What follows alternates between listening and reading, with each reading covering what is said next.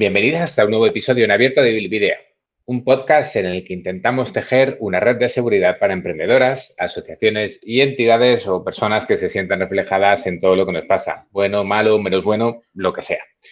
Episodio abierto y sabéis qué significa. Al otro lado del micro está toda la troupe de Leaders. Tengo aquí a las Neutralia, tengo a las Púrpuras, está Eli y bueno, pues os os toca aguantarme hoy a mí. Además, acabamos de estrenar el grupo de Telegram, así que a la gente que está en Telegram, muy buenas, esperamos que vaya muy bien y que disfrutéis lo que os venimos a contar. Por lo demás, las que sí que tenéis voz, ¿cómo estáis? ¿Qué tal? Hola. Hola, ¿qué tal? Muy buenas. Oli. Hola Luis, hola a todos. ¿Estáis preparadas? ¿Estáis listas para otro grupal? Para ver qué, no, qué le contamos a la gente. Sí. Estamos. Venga, dale. Venga, dale, Vamos a dale. Pues venga, que vamos a hablar de dar a conocer algo. Un básico en cualquier proyecto, de cualquier cosa que se haga, que se conozca, que la gente sepa lo que vamos a hacer. De poco sirve que tengamos la mejor pauta, la mejor historia o la mejor formación del mundo si luego la gente pues nos apunta o no nos reporta. Esto nos ha pasado en el backup de Eli, en el episodio 20, comentaba que había talleres que no se le llenaban.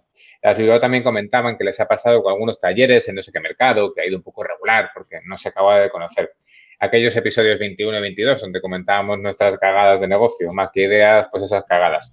Hoy vamos a hablar un poco de estas cosas, mover las cosas para que se conozcan, para que de alguna forma pues nos repercutan positivamente, porque así se conocen y podemos retestar lo que se está haciendo. Vamos por el principio. Imaginad que tenéis una idea, que tenemos una idea. ¿Cuál sería el primer paso para dar a conocer este servicio, idea, curso, formación, lo que sea? Personalmente creo que a- ir avisando de que va a salir, del ese se vienen cositas, puede ser fundamental, pero ¿tenéis alguna opinión en contra? ¿Alguna otra cuestión? Eva, Yo creo que antes de nada habría que planificarse un poco, ¿vale?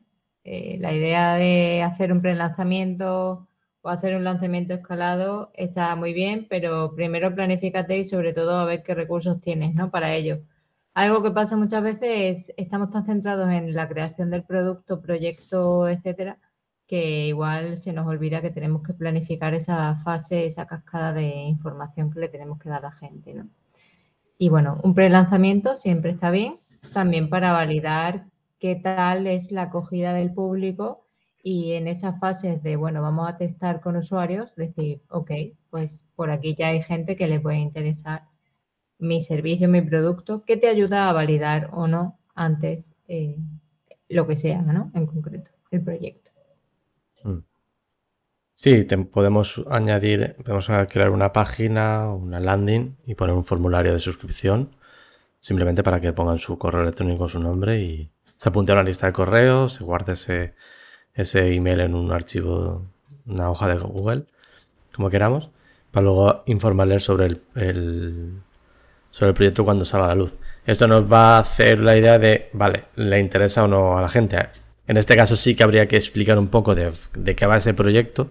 Es decir, puedo crear un proyecto que sea proyectopurpura.com, pero si no digo que es una agencia de marketing, igual la gente dice, pues esto qué es, no sé lo que es, no me voy a apuntar aquí. Entonces sí que es interesante explicar un poco, pues este proyecto va, va a ser esto, hacer una pequeña landing muy corta para que la gente diga, vale, me apunto o no me apunto. Nos dará la idea de que tiene interés. Luego habrá que, si, sobre todo si es de pago el, proyecto, si tiene interés también por pagar, que también es, es muy importante, ¿no? Porque interés puedes tener, pero luego dices, no, no, que aunque valga un euro, esto yo no lo pago. Pues esto es importante también tenerlo en cuenta. Y quizás en esta prefase también se puede valorar eh, dar a conocer en redes sociales o en cualquier otro sitio el avance del proyecto. Creo que también puede ser muy interesante decir, pues ya tengo el logo, o ya tengo el nombre, o ya tengo esto, para que la gente vea un poco cómo va funcionando o cómo se va creando el proyecto. En nuestro caso, y pensando en algunos proyectos en concreto, aunque sí que es verdad que seguimos eh, apostando por que Eva nos dé ideas, porque a veces nos quedamos un poco bloqueadas, eh, nosotros cuando queremos dar a conocer sobre todo un nuevo servicio que depende de nosotras, eh, es eh, enviar correos a personas que están interesadas o que han estado interesadas, por supuesto siempre cumpliendo con la RGPD. Y luego también otra de las cosas que hacemos para dar a conocer un nuevo servicio o para volver a dar a conocer algo que ya habíamos hecho es em, hacer publicaciones en redes sociales, pero no una publicación como tal, sino que tenga una temática concreta de que a lo mejor a principio de semana se hace pues un cuestionario en stories, después se dan las respuestas a esas cuestiones y luego se hace un post del blog, se hace un vídeo o se hace algún post relacionado o un vídeo explicando qué se va a conseguir o, o qué es lo que se va a tratar en el curso.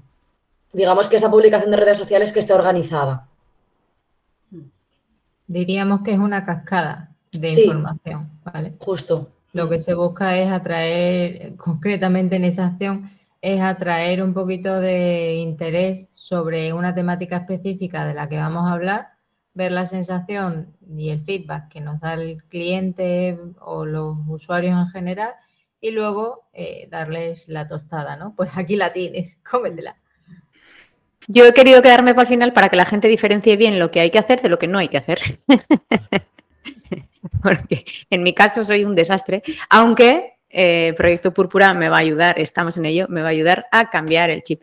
Yo monto talleres y monto formaciones en las que invierto todo mi tiempo y me desgasto a muerte porque yo cuando me pongo, me pongo, pero luego no sé cómo, cómo hacer para venderlo o no sé cómo hacer para que llegue a más gente y, y bueno, es habitual eh, que después de que ha pasado el curso, la formación, el taller en el que ha habido una participación, bueno, a veces bien, pero otras veces más bien tirando a escasa o baja, entonces la gente me pregunte cuándo va a ser el siguiente, que acabo de terminar y con el que igual me he quedado igual un poco chafada, pues precisamente porque había poca gente, ¿no? Entonces acabas desgastada porque lo has dado todo en este curso en el que no has tenido la afluencia esperada y ya te están preguntando por el siguiente. Claro ejemplo de lo mal que lo he hecho a la hora de, mm, de hacer llegar al- a mi público pues, pues esto que tenía pensado. Y por eso, pues bueno, por eso estoy en ello ahora mismo y me están echando una mano para hacer esa cascada de la que ha hablado Eva.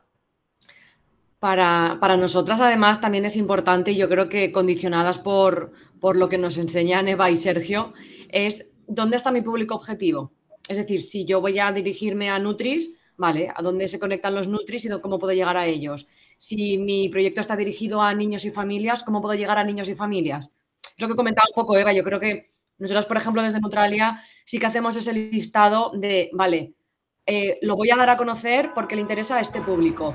Pues entonces lo voy a hacer de que necesito un email, necesito una publicación, necesito un cartel, saber un poquito a qué me voy a dirigir y a partir de ahí las acciones que voy a hacer para conseguir eso. A mí particularmente, esto ya es cuestión personal, cuando alguien en redes sociales a un mes vista empieza, esto se viene, novedades, estar atentos, todo como súper misterioso, a mí me, no me gusta. Es- es- el tan misterio, el tan, tan, tan misterio, no me termina. Cansa. Sí, cansa mucho. cansa. No, me- no puedo, no puedo. Claro. Pero bueno. Lo que O- decía con, la, antes con la Eli- cara de Estado de Estados Unidos, Kansas.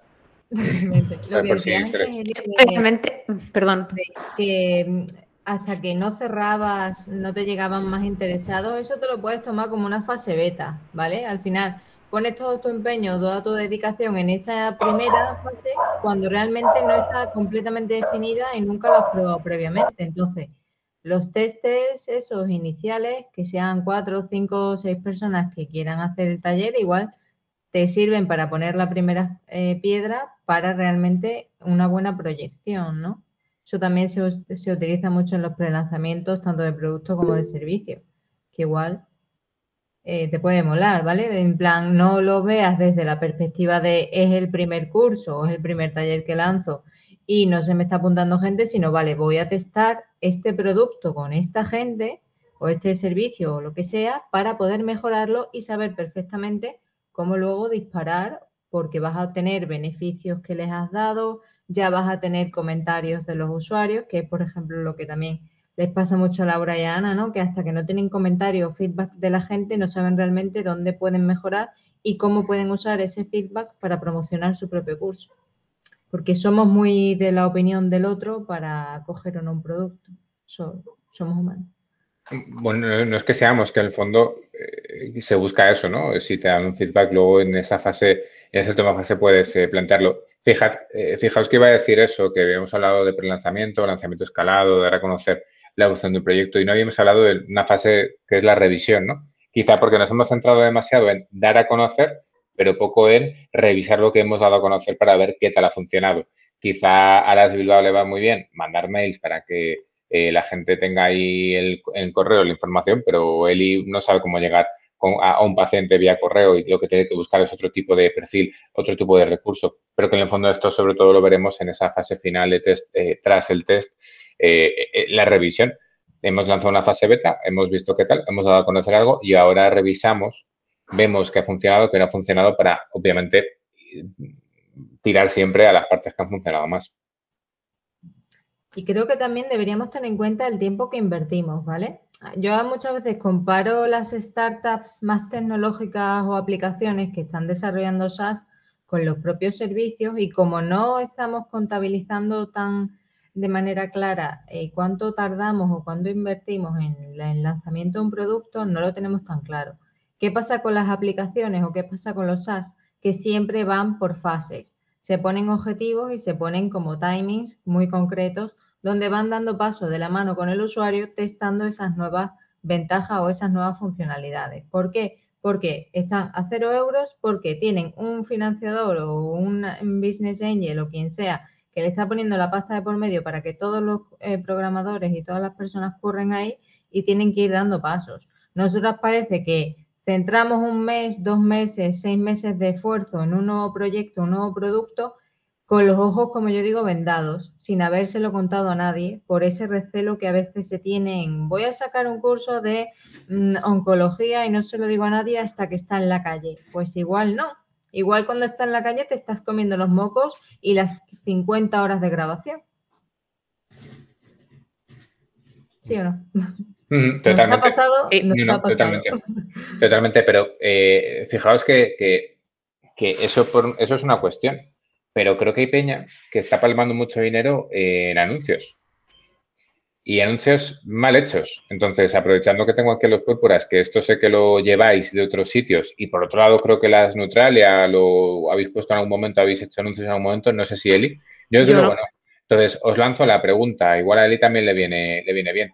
¿En qué momento, o, o mejor dicho, cualquier proyecto tendría que pasar por anuncios en Google, en Facebook, eh, o en qué momento se decide esto? se decide en el prelanzamiento, se decide cuando vemos que hemos lanzado y no hay forma de que la gente lo vea de manera orgánica. Además, esta pregunta de decir, patrocinada, entre comillas, por, Emilio, un compañero que nos la ha hecho por Telegram, así que gracias, Emilio, y dándonos un poco de respuesta, que ya somos al menos tres personas que nos lo preguntamos. Las pues la hemos pecado. Perdón, me he colado. María Purísima. No, fue antes de, antes de estar con, con Proyecto Púrpura, eh, estábamos colaborando con, una clínica de fisio y nos comentó de hacer como una escuela de verano, unos talleres en, allí en la clínica para niños. Entonces, para dar un poco más a conocer los talleres, hicimos una publicación en redes sociales. Claro, sin ningún tipo de conocimiento de qué tipo de imagen había que poner, eh, sin ningún tipo de conocimiento de a qué público exactamente, aun sabiendo que eran niños, acotándolo, y eh, plasmamos una imagen en la que había de todo menos imagen había muchísimo texto, los colores que no cuadraban. Claro, nos gastamos, tampoco nos gastamos mucho dinero, pero no llegó a nadie. O sea, el balance fue malísimo, pero malísimo. Y creo que desde entonces no hemos vuelto a hacer nada. ¿Y qué hicisteis? ¿Promocionasteis una publicación de Facebook? Era... ¿O hicisteis una publicidad adrede?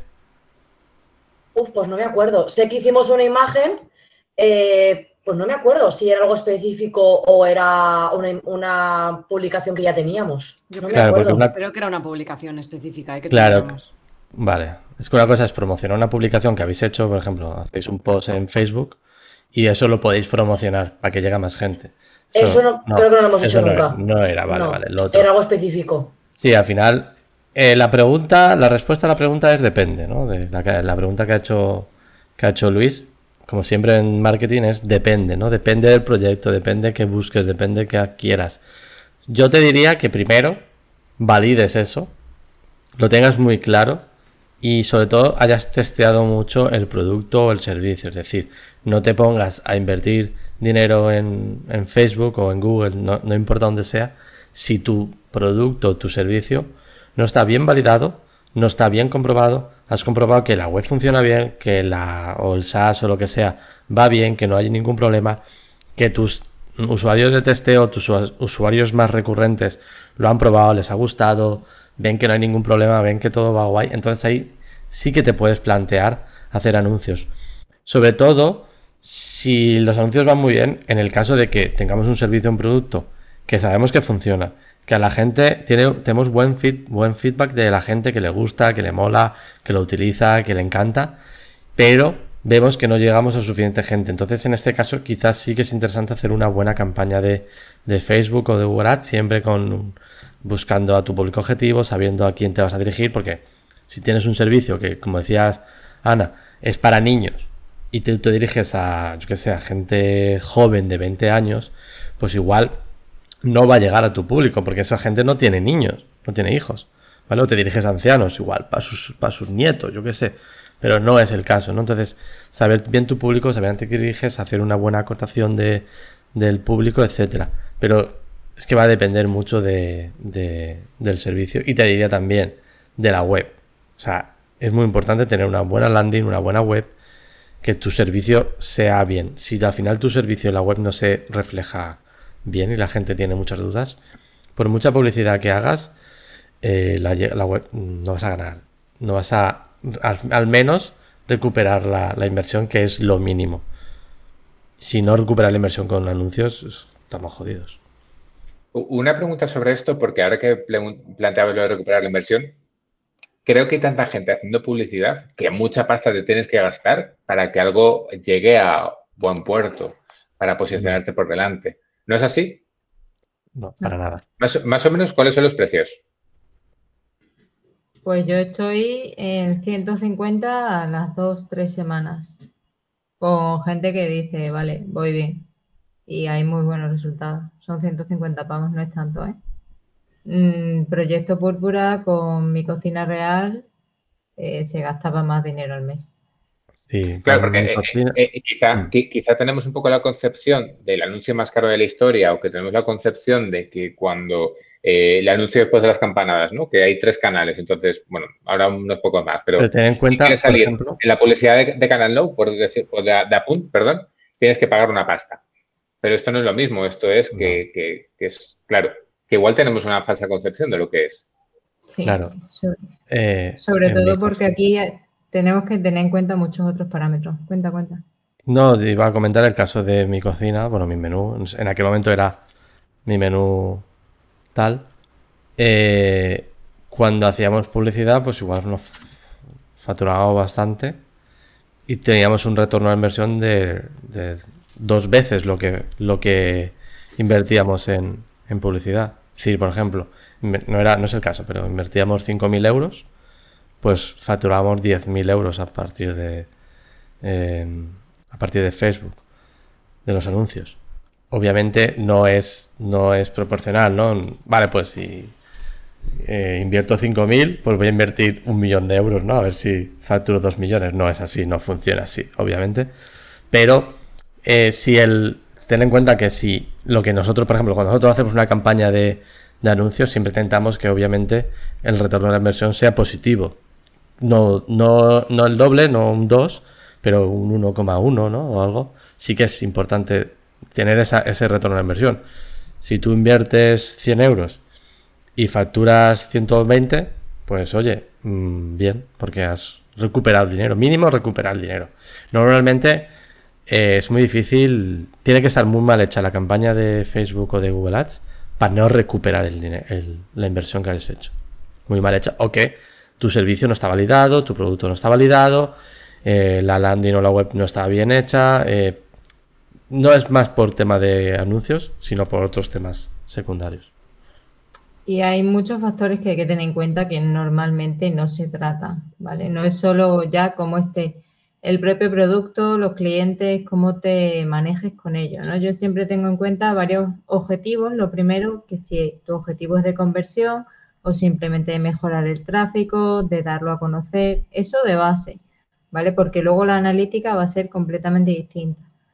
Por otro lado, la segmentación de la audiencia. Antes se segmentaba mucho por intereses y no había una analítica tan específica de ir a por la audiencia concreta. Ahora tenemos como ayuda el pixel de Facebook que podemos rastrear muchísimo mejor a los usuarios que han pasado por tu web o los usuarios que, por ejemplo, siguen tu cuenta de Instagram o de cualquier red social y hacerles publicidad muchísimo más segmentada. Por eso no estamos anunciándolo en el momento en el que se quema la falla mayor y está todo el mundo viendo a Punt porque no la han, no la han podido ver en físico, ¿no? Estamos hablando de que en un momento puntual, a cualquier hora del día que ese usuario entre dentro de sus redes sociales, va a haber un porcentaje eh, de probabilidad de que ese anuncio tuyo le aparezca. Entonces eso es muchísimo más barato, no tiene nada, nada, nada que ver. Entonces, si hacemos una buena segmentación de la audiencia y luego tenemos un buen producto, porque principalmente los problemas vienen de producto, yo he tenido eh, tanto productos con un ticket muy alto, de 650 a 700 euros, como de tickets bajos de suscripciones de 10 euros, que han funcionado bien y que han funcionado mal. Entonces, depende muchísimo de qué es lo que estés vendiendo y si realmente estás segmentando bien a ese público que quieres. E, es decir, que volvemos a la fase de prelanzamiento, que ahí es donde tienes que establecer bien tanto el cómo llegar, como al quien quieres llegar, como el que tienes para que cuando la gente llegue. Y entonces, si lanzas un anuncio, es más probable que te, que te vaya mejor. Pero que el ticket, lo que, lo, que, lo que me extraña es que el ticket es muy variable. Muy variable. Con esto que estás comentando, Luis, eh, los, que no nos dedicamos a todo el tema del marketing y comunicación y a veces solamente pensamos en el producto, yo creo que nosotras ahora quizás un poco más, pero yo creo que muchos de los nutris que nos escuchan, la gente que nos escucha, no es consciente de todo el previo antes de lanzarlo. O sea, no es solamente preparar el contenido y ya está. Eso es muy fácil cuando te contrata una empresa o un colegio que sabes ya que lo tienes. Cuando quieres sacar algo desde cero tú mismo, tú solo, o eres un crack y sabes que vas a tener un montón de, de clientes o un montón de gente que te compre, o requiere de bastantes pasos previos antes de lanzarlo. Y yo creo que mm, no somos conscientes hasta que no nos ponemos y nosotras las primeras, ¿eh? Realmente. Claro, eso es lo que, el problema que tengo yo casi siempre. Puede que sea, Eli, un poco con lo que comentabas antes de los talleres, una visión un poco finalista, el error de la visión finalista. Mm. Vemos el resultado, pero no vemos todo el previo. Y eh, hay que enfocarse cuando vemos el resultado en todo el proceso previo. Por ejemplo, si sé que quiero lanzarlo el 27 de febrero, tengo que pensar qué va a pasar el día 20 de febrero, el día 7 de febrero, el día 7 de enero, el día 7 de diciembre y cómo voy a planificarme tanto el trabajo para poder lanzarlo el 27 de febrero como eh, todo ese prelanzamiento que comentaba también el, público al que me quiero dirigir, un trabajo previo, que igual no es tan largo, no igual no son tres meses, pero igual sí que requiere ese trabajo, no el que voy a estar eh, bañando menor el día 28 de febrero. Mira, yo lo veo un poco, yo que he dicho ya antes que lo hago muy mal, Mm, según estamos hablando, me estoy dando cuenta de que esto viene existiendo desde hace, es decir, no le damos importancia a todo esto cuando la tiene un montón y luego nos sentimos yo. ¿No os ha pasado cuando, cuando os tocó escoger qué es lo que ibais a estudiar? Yo, eh, después de estudiar, dije, coño, si ni siquiera sabía que existía esta, esta carrera o esta otra, ¿sabes? O sea, nosotros teníamos que buscar lo que queríamos estudiar porque esas cosas no se ofertan, ¿no? sobre todo, bueno, en el sistema público por lo menos.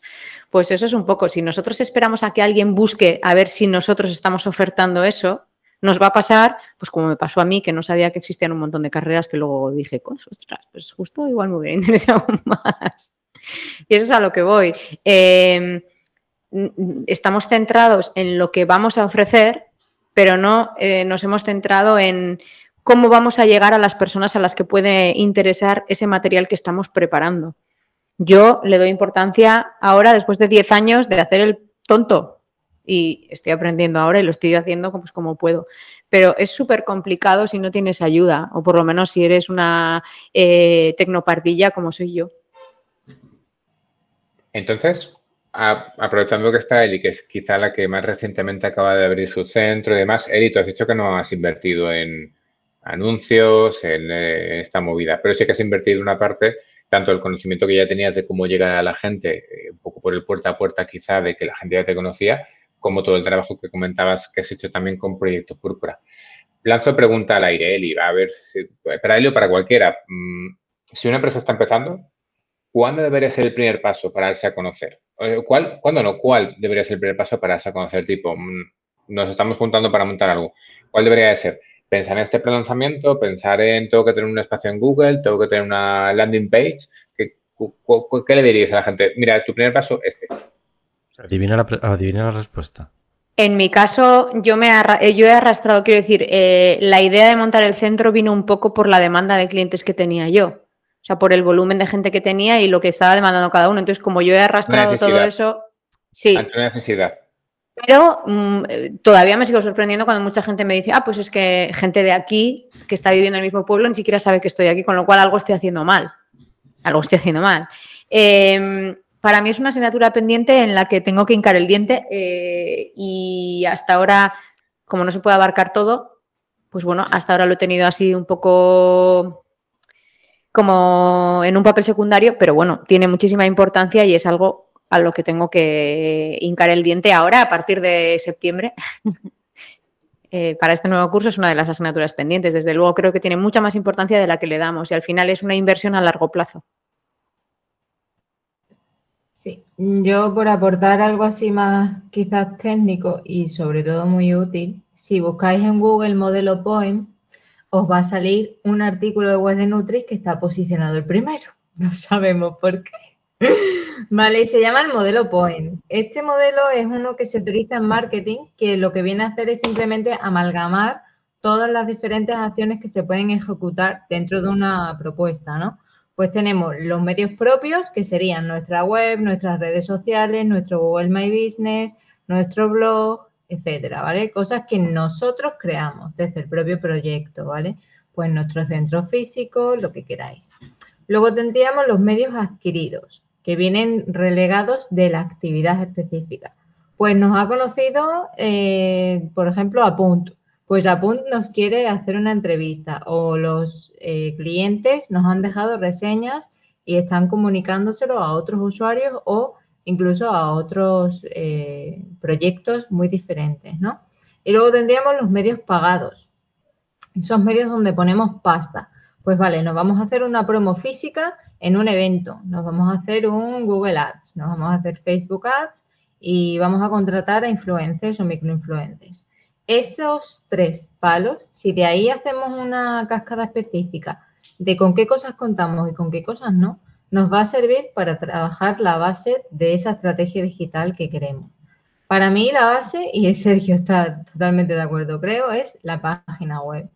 A través de la web ya estás en Google y ya te pueden buscar. O sea, puedes estar cubriendo necesidades. No hay ningún otro espacio donde tú ejecutes una búsqueda. Bueno, me refiero en buscadores, ¿no? Google, Ecosia, el que queráis. Pero tener un espacio físico en web y también tu Google My Business es lo que te va a hacer que seas encontrable, ¿no? No sé cómo es en inglés, pero es algo, una traducción similar. Es como que seas encontrable es lo que va a poner una primera piedra, una primera base. Y obviamente toda la gente de tu alrededor que te conozca eh, tiene que saber de tu proyecto. Pues parece que Nutrela lo hizo bien, porque justo cuando empezamos, sí que es verdad que con la persona con la que estábamos eh, nos hizo una página web con Wix. Sí. Eh, fue lo primero que sacamos, sí, sí, es un poco más. Siempre teníamos que depender de esa persona para cambiar cualquier cosa de la web. Empezamos con web, empezamos con logo, eso sí, y la primera red social que tuvimos fue Facebook. Sin embargo, ahora cualquier nutricionista que sale, la primera red social que utiliza antes de una web es Instagram. Y el, como anécdota, el blog en Blogger. Es verdad. O sea, la web en un sitio y el blog en otro. Maravilloso. Claro. Muy maravilloso. Muy bien. Bueno, yo, te, yo tuve mi primera web. Mi primera web fue un blogger también.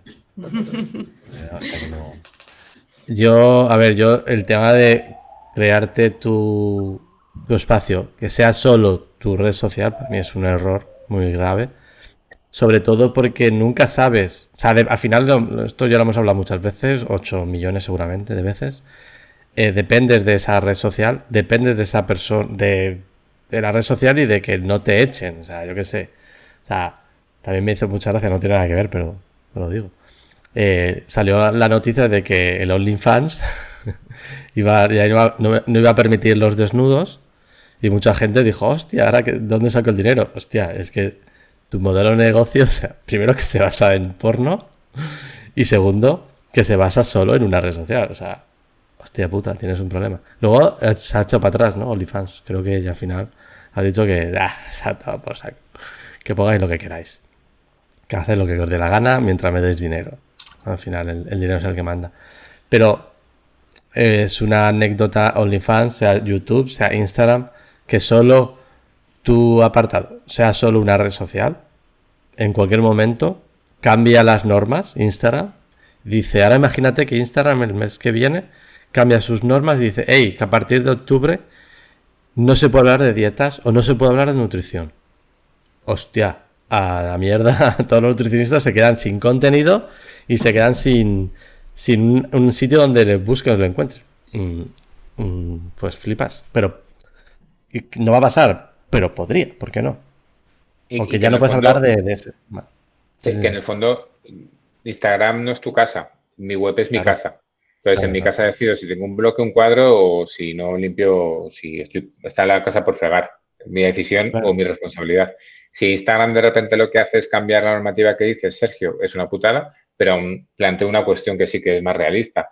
Eh, si el algoritmo de Instagram, por no publicar en tres días o por no subir una historia en cuatro días, lo que hace es eh, que pierdas eh, gente a la que puedes llegar, o si que lo que hace es de repente poner esos reels, que es que es, un día hablaremos si queréis de manera sosegada sobre el tema de los reels,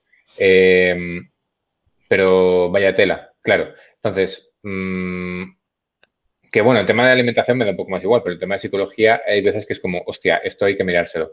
La cuestión, que mm, si cambia eso y tú no quieres hacer un reel porque no quieres ponerte de esa forma, o hay gente que no quiere que su cara aparezca en Instagram, solo que sean los platos, es decir, tienes como un techo, ¿no?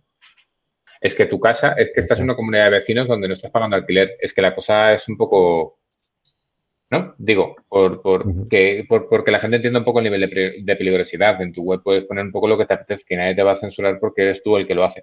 Que es, está claro que la gente utiliza Instagram y no como tal utiliza tu web, está claro. Pero es que tu web lo que tienes que hacer es que la gente llegue a ella. Y es verdad que Instagram puede ser una vía para que la gente llegue, pero siempre con esa visión de llevar, de convertir a esa gente a que vaya a tu página web. Y una de las cosas que hemos aprendido las Neutralia es que te puedes ir de vacaciones y no tener que publicar, porque la web va funcionando. O por lo menos eso es lo que Eva nos va diciendo en las reuniones de analíticas, que al final, eh, está claro que al final si tú desconectas en una época vacacional o cuando te apetezca, pues hay gente que por X motivos, pues no decidido publicar en tres semanas y cuando te vas es como ya no eres nadie, luego te cuesta volver, incluso se te van seguidores. Nos hemos dado cuenta este verano, Ana particularmente, que se nos han ido seguidores, no sabemos por qué. Pero la web sigue funcionando y nos llega mucha gente a la web. De hecho, mucha gente a nosotras nos contrata por la página web, no por redes sociales. Entonces también supongo que dependerá de cada proyecto, dependerá de cada marca personal, pero como ha comentado Ana, una de las cosas con las que empezamos nosotras fue la página web, e incluso yo creo que antes de, la, de la, red social. Hmm. Eh, hay una cosa que me interesa mucho de lo que plantea Laura ahora, y es porque ahora os, habéis dado cuenta de que ha habido gente que o sea, se ha ido de las redes sociales o, estas cosas. imaginad que estáis lanzando algo. ¿Cómo sabéis que está funcionando? ¿Tenéis algún tipo de protocolo para ver si algo está funcionando? ¿Alguna meta por cumplir más allá de un objetivo? Por ejemplo, nosotros tenemos un objetivo dentro de Idea que era llegar a un número de suscriptores mensuales, un número de, suscriptores, un número de descargas en web tenemos un objetivo a medio, corto, o largo plazo. De esto hablamos en el episodio, si no me equivoco, 33 o 34. ¿Tenéis algún tipo de protocolo para ver si algo que estáis lanzando está saliendo bien, más allá de lo económico, más allá de, pues hemos cubrido gastos? He cubrido o, cubierto. Ahora es cubrido, cubierto, cubierto. Bueno, hemos cubierto gastos. Cubierto, ¿no? El tenedor. Hemos tenedor Cubierto, cubierto. Pues hemos cuchillo gastos o hay alguna cosa más que hay que tener en cuenta cómo se ha hecho un protocolo? Nosotras como protocolo como tal no tenemos. Lo que nos vamos dando cuenta es las personas que se van apuntando. Hmm. Como es un, nuevo servicio que la gente se apunta a través de la página web, es decir, lo compra a través de la página web, tenemos un Excel que vamos viendo si eso va aumentando o no. Sí, para mí también. Voy viendo al final cuando haces un, si empiezas a contar las horas que has utilizado para preparar algo y el coste y tal, pues vas viendo qué mínimo de persona o de, flujo de gente necesitarías para, primero para no palmar y luego para rentabilizar, ¿no? Y a partir de ahí, pues genial, a partir de ahí que se venda de todo. pero unos mínimos son necesarios y yo es lo único que... Pero bueno, que no soy... Aquí no me tenéis que hacer caso a mí, tenéis que hacer caso al resto de compañeros que se lo ocurran mejor pero bueno, por lo menos, por lo menos he empezado a contabilizar el tiempo, que es algo, que eso ha sido una cagada que he hecho durante mucho tiempo y ha sido no contabilizar bien, esto ya lo he dicho en un montón de episodios, el tiempo que invertía. Y el tiempo, amiguis, es oro, oro. Oro no, son euros. Euros. No sé si, no, lo llamo protocolo, pero para mí saber que algo está funcionando es que te contraten un servicio similar. Por ejemplo, en nuestro caso, pues eh, si hacemos un curso, después una asesoría sobre ese curso o que compren un módulo y después compren dos más, porque eso resulta que les ha gustado. Y luego también hacemos encuestas de valoración, tanto de lo que es el contenido como del proceso de compra o del trato con nosotras. Eso también es una manera para nosotros de saber si ha funcionado o no, si gusta o no y si se repite o no, que es, por ejemplo, el caso del seminario de, de emprendimiento. No son protocolos, pero sí que son acciones que hacemos porque es algo de lo que mi hermana y yo, o de lo que Ana y yo hemos carecido durante un tiempo, o en algunas cosas, o sea, en algunos apartados, y es no evaluar. Es decir, hacemos el previo, hacemos el durante y a veces se nos olvida el evaluar y decimos, ostras, es importante evaluar en muchos sentidos, ¿eh? no solamente un cómo ha salido una actividad, pero en, muchos sentidos es importante evaluar. Pero fijaos que habéis puesto dos ejemplos, son económicos, es decir, he llegado a, eh, a tenedor gastos, y eh, la segunda cosa que planteaba a Laura em, es más en la parte de revisión. Es decir, una vez algo ha terminado, voy a evaluar cómo ha funcionado. Pero hay cosas que podemos hacer, proyectos que podemos lanzar que como tal no tienen una, una devolución económica en el momento tal, ¿no? Quizá tiene un gasto y no tenemos tanto que pensar quizá en si hemos cubierto ese gasto, sino en, en si gasto en tiempo, hago un post ¿Está funcionando el post? ¿Está funcionando la página web? ¿Está funcionando este nuevo apartado web por esta nueva metodología que estamos haciendo? Eh, pongo un ejemplo. Cuando quizás hacemos pautas para pacientes y lo que hacemos es implementar un sistema nuevo con el que asumimos que nos van a llegar menos preguntas y nos llegan menos preguntas, podemos asumir que ese lanzamiento ha sido positivo. Es decir, me refiero un poco también a esto, pero fijaos que, curiosamente, eh, las dos los dos planteamientos que habéis hecho, Neutralia y, Eli, han, sido económicos. He cubierto gastos, por tanto, ha salido bien. Pero, ¿y el tiempo que me ahorra, por ejemplo, inventar Amelia en la web? ¿O el tiempo que me ahorra, y no deja de ser algo nuevo que hemos lanzado? ¿De alguna forma hacéis una, tipo, cada tres meses pienso en todo lo que ha evolucionado y entonces, esto creo que no lo hacemos. Por ejemplo, en los últimos tres meses he incluido una persona nueva en mi equipo que lo que hace es tareas de administración solo tareas de administración. Resulta que de repente duermo. Estoy palmando pasta, pero duermo. Bueno, yo eso sí que estoy haciendo ahora. De hecho, para mí septiembre está siendo el mes de... Mm, ¿Cómo lo llamo? Mm, el otro día no sé quién me dijo, pero ¿estás más tranquila? No, todo lo contrario, estoy acojonada, pero bueno, por lo menos me quita un peso de encima, duermo. Eso es a lo que voy. Creo que yo sí que lo tengo presente. Yo sí tengo presente que hay cosas en las que hay que invertir y que no traen beneficio instantáneo, pero, pero eso es un beneficio a la larga. Ya hablaremos más en otros episodios, pero bueno, yo desde luego septiembre está siendo el mes del tomar decisiones, bueno, pues que ya sabía hace tiempo que tenía que tomar, que no sé si están bien o mal, pero bueno, venga, va. Y creo que sí que en mi caso por lo menos Sí que lo cuido, que me gustaría tirarme a la piscina más en picado, pues también, pero no siempre se puede, no siempre se puede. En ello estoy, yo por lo menos en ello estoy. Pero, por ejemplo, en mi equipo, pues eso, eh, nos estamos organizando. De... También tengo que decir que en esto me ha ayudado el podcast y en esto Proyecto Púrpura me está echando un cable. Quiero decir, no ha salido de, mi cabeza el, ostras, mm, no. Yo es que eh, sin hacer publi de estas cosas, yo es que lo que creo es que lo que necesitamos es estar bien asesorados, porque, joder, no somos nosotros mismos los que le decimos muchas veces a los pacientes, joder, es que claro, si quieres eh, saber de esto de nutrición, lo que tienes que hacer es preguntarle al nutricionista, ¿no?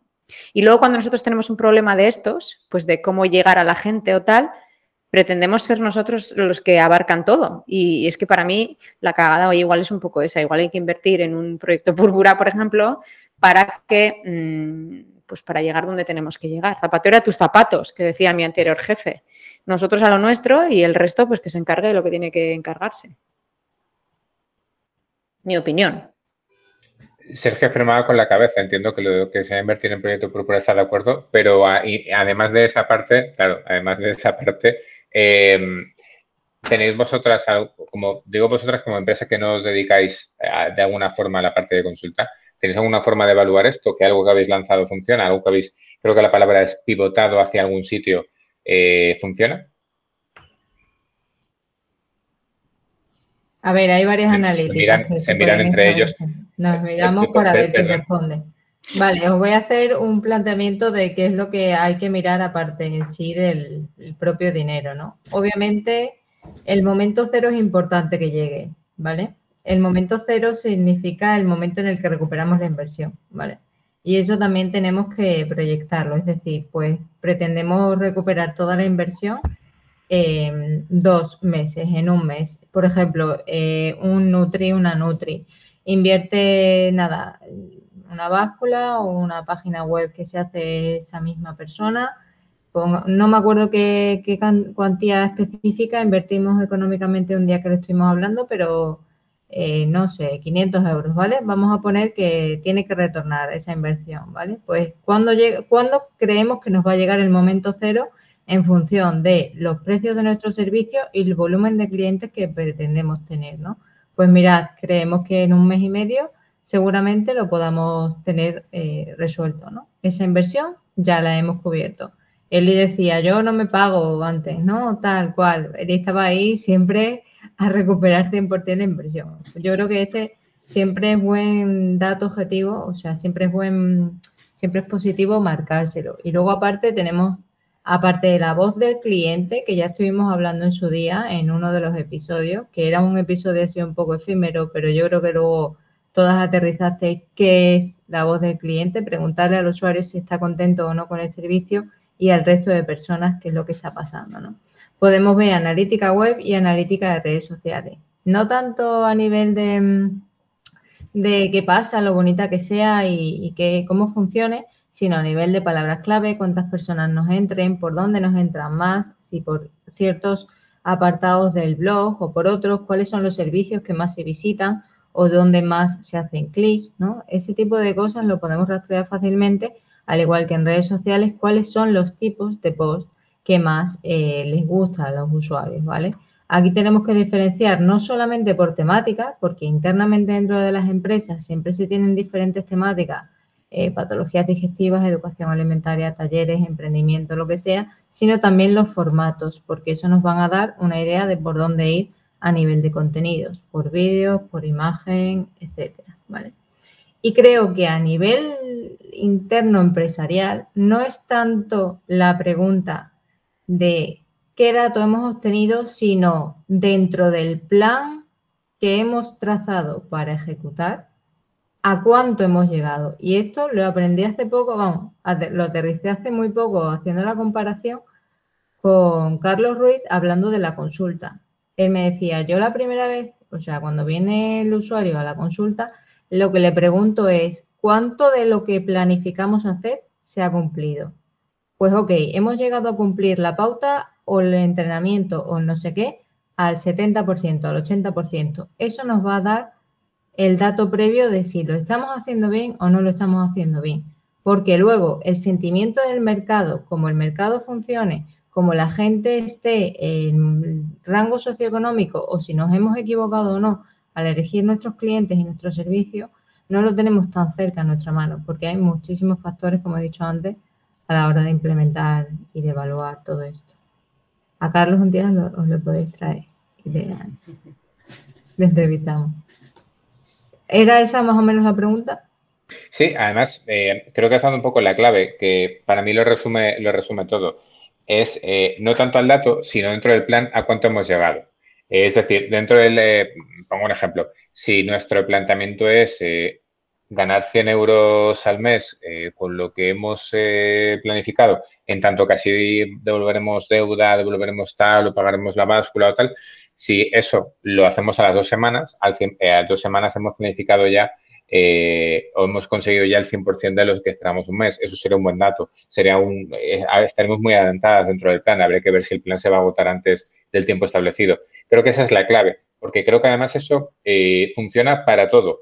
Si analizamos más el plan que como tal el dato bruto, si, porque 100 puede sonar mucho, pero ¿qué es 100? ¿Por qué es 100? ¿Es porque es un mes bueno? ¿Es porque es un mes malo? ¿Es porque es el primer mes? Si analizamos los datos de la primera vez que te viene un paciente y te coge un bono, eh, tienes tres primeras en una semana. La semana te coge tres bonos. Y esos tres bonos obviamente valen más que una visita como tal. Ese, ese día entonces te ha ido muy bien. Pero ten en cuenta que durante tres meses vas a tener que estar palmando, entre comillas, porque esa entrada de dinero te va a venir tan a corto plazo.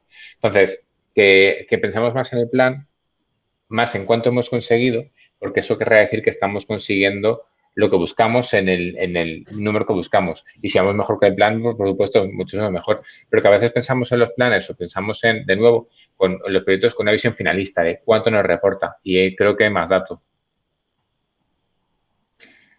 Muy bien, pues no sé, eh, creo que nos quedamos con esto, con el tema del plan. Eh, cuando lancé, ¿cómo, ¿cómo dar a conocer un proyecto? ¿Cómo darme cuenta de que lo estoy lanzando bien? Mal, pues viendo cómo llevo el plan.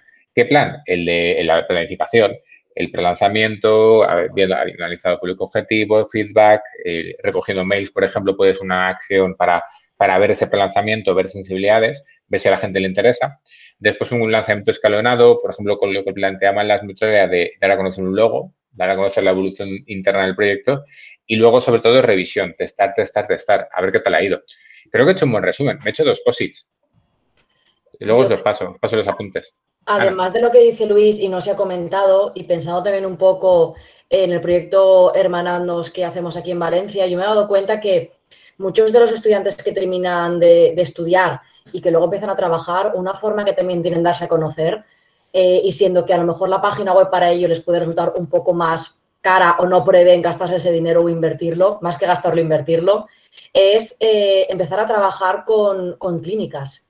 Es una forma que ellos tienen muy fácil de darse a conocer y a lo mejor hacer talleres, aunque sabemos que no somos partidarios de ello, pero todos hemos empezado así, de forma gratuita, para darse a conocer y si donde quieren empezar es en clínica, colaborar con clínicas, insisto, y hacer talleres. Para los que están empezando, en muchas ocasiones también es una, forma fácil sin tener que invertir mucho dinero. Pues yo ahí no estoy de acuerdo, ¿eh? sigo sin estar de acuerdo en lo de los talleres gratuitos, porque incluso para el que está empezando, una vez que empiezas ofreciendo tus servicios de forma gratuita, creas un precedente y además te estás haciendo flaco favor, te pones tú a ti mismo un, precio cero, un valor cero, con lo cual eh, a nada que quieras cobrar luego 5 euros ya vas a ser un 100% más caro de lo que ha sido al principio. A ver, yo si, lo digo es por el miedo que tienen a qué precio le pongo y por quitarse ese primer miedo. Hay que cobrar desde el minuto estoy de, uno. estoy de acuerdo contigo, pero van acojonados. Es que pues, van acojonados. pues ¿para qué estamos nosotros? Para ayudarles a que entiendan que no se puede trabajar gratis. Pero de todas maneras, cuando ellos empiezan a pasar consulta, y creo que, bueno, nosotras, por ejemplo, hemos empezado así, un primer taller en el que te presentas, explicas el plato saludable a modo presentación. Nosotros lo hemos hecho, mucha gente lo ha hecho. No estamos hablando de hacer cinco talleres gratuitos. Es un primer taller para darte a conocer entre los tuyos. Al final, creo que lo ha comentado Eva, la mejor manera de darse a conocer también es entre los tuyos, que todo el mundo sepa lo que te dedicas, que todo el mundo sepa lo que haces. Entonces, no estamos hablando de hacer siete talleres gratuitos, pero un primer taller de media hora de presentación y te explico el plato saludable, yo no lo veo mal, la verdad. Yo lo que os propongo es decir que para hacer un dos contra dos yo estoy con Eli, y, pero con esto daré por un debate. Yo os propongo que este tema lo llevemos con las suscriptoras. A ver qué opina la gente en el Telegram de, de Bilbidea. incluso hacer una especie de episodio eh, en el que invitemos un episodio abierto pero a, suscriptoras, que las invitemos a todas y que opinen sobre esto, porque estoy pensando, por ejemplo, en Emilio, que es el que nos ha mandado esa, esa pregunta, del tema de, anuncios, que igual podría comentar algo, pero también está Nadia, está, está Inma, que estuvo en el episodio 25, que puede hablar de si ella lo haría, no lo haría, si lo hizo y qué tal.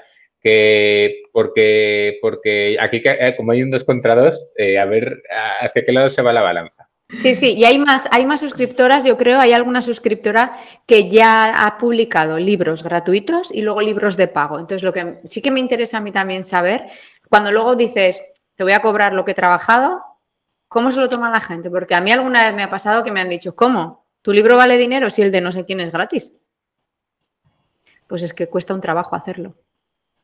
Yo aquí voy a posicionarme un poco también dando otra perspectiva completamente distinta, más que nada por mi experiencia. Eh, lanza a favor del asociacionismo y del voluntariado.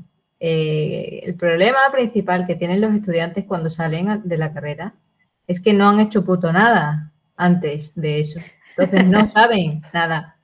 ¿Vale? Si ya has testado, si ya te has expuesto a alguna sesión en un marco de, pues eso, de voluntariado o del asociacionismo, eh, probablemente eso te siente ya la base de, uy, pues así lo hice mal ese día o aquello no lo hice tan bien. No hablo tanto de trabajar gratis, sino trabajar con un fin diferente, sin que sea trabajo como tal. Y que eso te pueda servir para pues, sentar la base de cómo va a ser el día de mañana. Yo empecé así, dentro de la Jadeino, y eso ha marcado mi trayectoria profesional. Igual a una, alguna persona le puede servir. Yo estuve, por ejemplo, viendo un año eh, hacer un voluntariado en NUPA, que es, eh, son, para, son niños con, problemas digestivos, ¿vale? En los que les han directamente cortado un trozo de intestino, ¿vale? En fin, resumen. Eh, bueno, pues igual puedes ofrecer algún tipo de asesoramiento o simplemente estar colaborando cerca de la asociación si tu idea el día de mañana es una patología clínica o es dedicarte en el hospital a ver un perfil de pacientes concreto, ¿no? O sea, sienta la base, muévete un poco antes y no directamente, oye, voy a hacer un taller gratis, sino voy a ver qué pasa en este entorno, cómo es el mercado aquí, para tener un poquito más seguridad y no directamente ponerme a pasar consulta y, y dónde me doy a conocer ahora. Aún así creo que son cosas diferentes. Porque creo que por mucho que, claro, que una cosa es que te empiezas a reconocer como un perfil estudiante, un perfil de colaborador, un perfil de asociacionismo, voluntariado. Una cosa es un voluntariado, otra cosa es cuando em, em, empiezas a iniciar tu perfil profesional, que ahí puedes estar lastrado por los errores del pasado y especialmente por hacerlo gratis. Pero insisto, esto es un debate que podemos llevar a otro sitio. Podemos llevar a que las suscriptoras nos cuenten a ver si esto hace la Civil War de Bilbidea. Por lo demás, creo que, poca creo que eh, poca Bueno, por si acaso yo soy Spiderman. Creo que nos hemos pasado de tiempo, así que vamos a decir que muchísimas gracias por escucharnos el episodio gratuito. Ya veis que a veces cogemos un hilo y vamos tirando, tirando, y además de daros pistas sobre unas cosas y daros palabras raras como poem, sobre lanzamiento o lanzamiento escalonado, pues nos enfocamos en debates que dejamos para la parte privada. La parte privada a la que puedes acceder a esta parte u otros 36 episodios por 5 euros al mes. Ya ves que, parece barato. Pues, y si te digo que además eh, tenemos el grupo de Telegram y que se vienen cositas, pues aún mejor. Así que ya sabes que estamos ahí y ahí nos puedes aguantar más, 36 horas como mínimo y lo que está por venir. Y por supuesto, puedes escucharnos en nuestra web, Apple Podcast o aquella fuente de sonido que más aprecies. Eso sí, intenta con los auriculares eh, para no molestar al vecino. Que vaya muy bien y hasta el siguiente. Adiós. adiós.